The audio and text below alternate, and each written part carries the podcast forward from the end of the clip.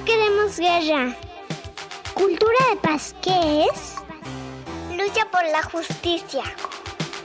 Tolerancia. Cooperación. Respeta la diferencia. Diálogo. No a la violencia. Resolución de conflictos.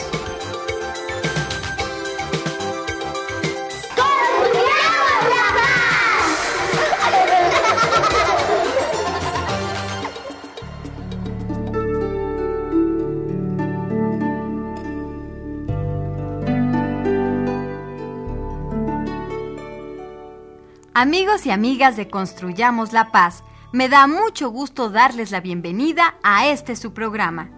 El programa pasado estuvimos hablando de un término que usamos todos y todo el tiempo sin darnos cuenta que la verdad es que tiene un significado mucho más complejo e importante de lo que nos damos cuenta. Por supuesto, estoy hablando de la palabra libertad. Así que quédense con nosotros, porque ¡Comenzamos!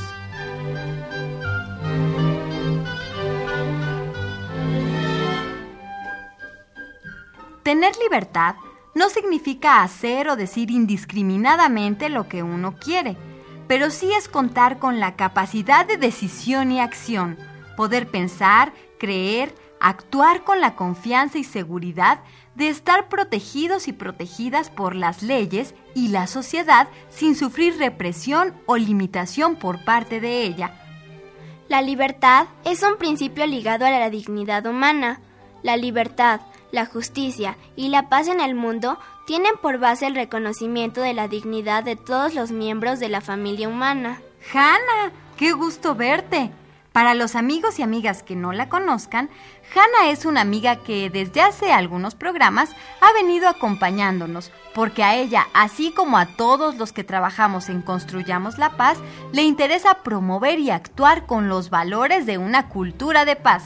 Así es, amigos, pero además, hoy traje a mi hermano Chepe conmigo para que él también aprenda sobre cultura de paz. Hola, amigos, yo soy Chepe. ¡Alto! ¡Alto! ¿Qué hacen estos niños aquí?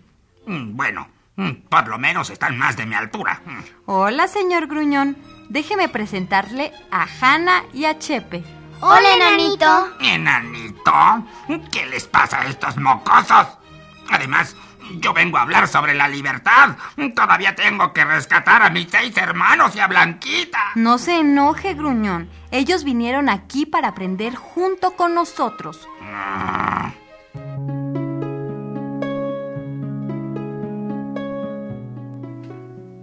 La libertad, la justicia y la paz en el mundo tienen por base el reconocimiento de la dignidad de todos los miembros de la familia humana. Significa que solo vamos a lograr una verdadera armonía en el mundo cuando todos y todas reconozcamos y respetemos la dignidad de las demás personas. Pero no entiendo muy bien eso de la dignidad. ¿Qué es?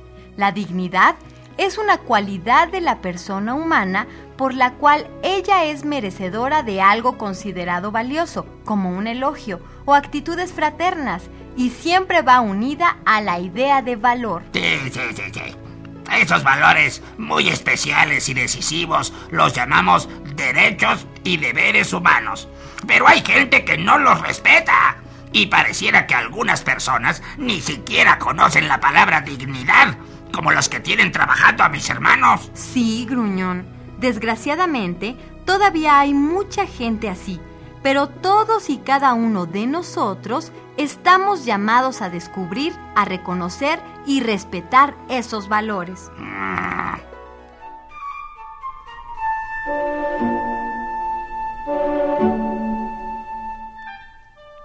La persona humana se define como un ser de valores, como un sujeto de derechos y de deberes, es decir, como un ser digno. Sí, pero ¿qué envuelve eso de la dignidad? Dignidad implica el conocimiento de sí mismos y de los demás, la valoración de uno mismo. Un compromiso de querer realizarse, de luchar honestamente por ser alguien. Creatividad para desarrollarse como persona, luchar mano a mano con y por los demás. promover el reconocimiento y el respeto de esos derechos y deberes fundamentales que nos constituyen como persona.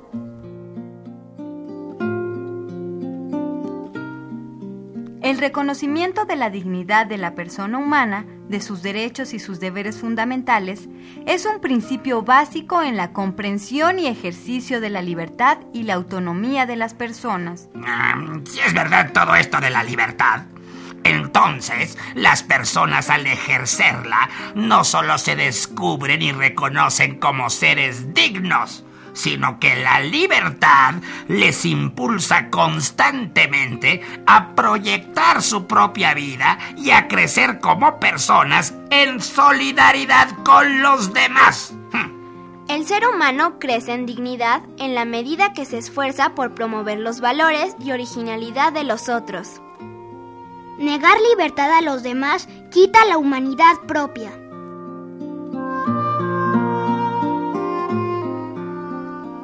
La palabra libertad está demasiado gastada.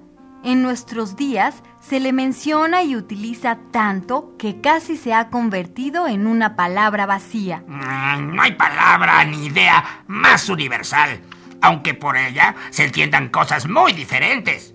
Miren, se le emplea como supuesto, como medio y como fin. La invocan los que la limitan y también los que la promueven los dominadores y los dominados. ¡Ah! ¡Libertad! ¿Cuántos crímenes se cometen en tu nombre? Oiga, señor, ¿por qué es tan enojón? Sí, parece que siempre que habla está molesto. Ah, pues supongo que es porque sé lo que se siente no tener libertad.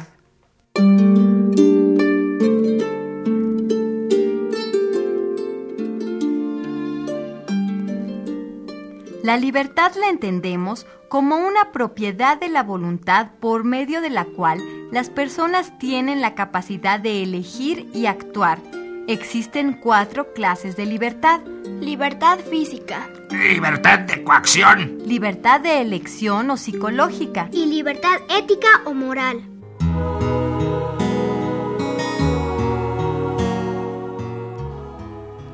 La libertad no es ni puede ser absoluta. El primer límite de la libertad es que es humana. Tiene los mismos condicionamientos personales, físicos y psicológicos y circunstanciales, económicos, sociales y culturales, que tiene el ser humano. Ah, tienen razón, amigos. Creo que debo meditar muchas cosas sobre la libertad. Así que yo ya me voy. Regreso para el siguiente programa. Adiós, gruñón. Nos vemos a la próxima y ya no sea tan gruñón.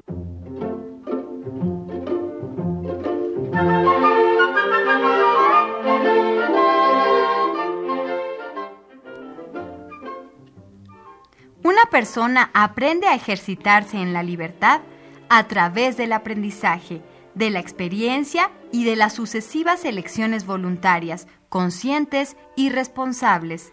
Y así, poco a poco, todos aprendemos a formarnos en el ejercicio de la libertad.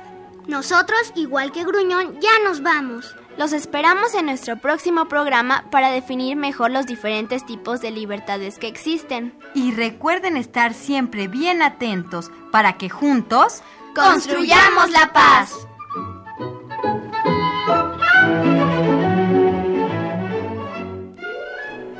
Esta fue una producción de Radio Educación a cargo de Anabela Solano.